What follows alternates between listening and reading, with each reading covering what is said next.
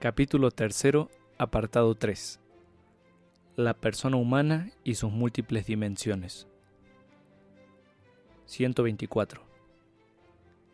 Iluminada por el admirable mensaje bíblico, la doctrina social de la Iglesia se detiene, ante todo, en los aspectos principales e inseparables de la persona humana para captar las facetas más importantes de su misterio y de su dignidad.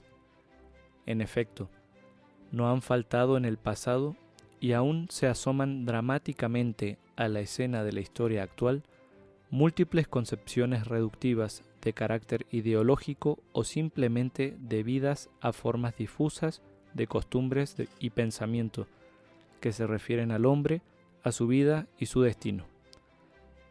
Estas concepciones tienen en común el hecho de ofuscar la imagen del hombre acentuando solo alguna de sus características, con perjuicio de todas las demás.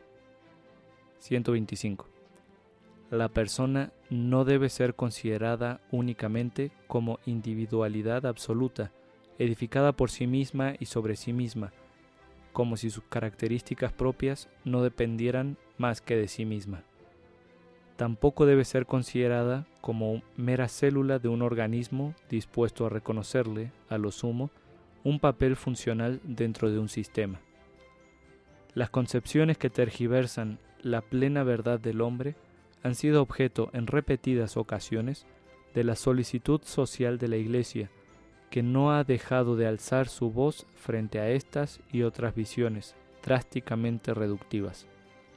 En cambio, se ha preocupado por anunciar que los hombres no se nos muestran desligados entre sí como granos de arena, sino más bien unidos entre sí en un conjunto orgánicamente ordenado, con relaciones variadas según la diversidad de los tiempos, y que el hombre no puede ser comprendido como un simple elemento y una molécula del organismo social, cuidando a la vez que la afirmación del primado de la persona no conllevase una visión individualista o masificada.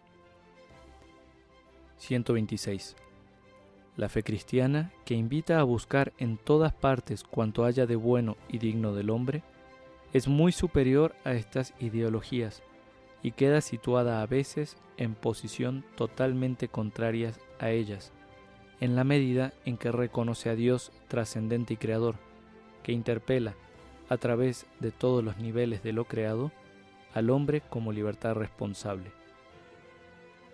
La doctrina social se hace cargo de las diferentes dimensiones del misterio del hombre, que exige ser considerado en la plena verdad de su existencia, de su ser personal y a la vez de su ser comunitario y social, con una atención específica, de modo que le pueda consentir la valoración más exacta.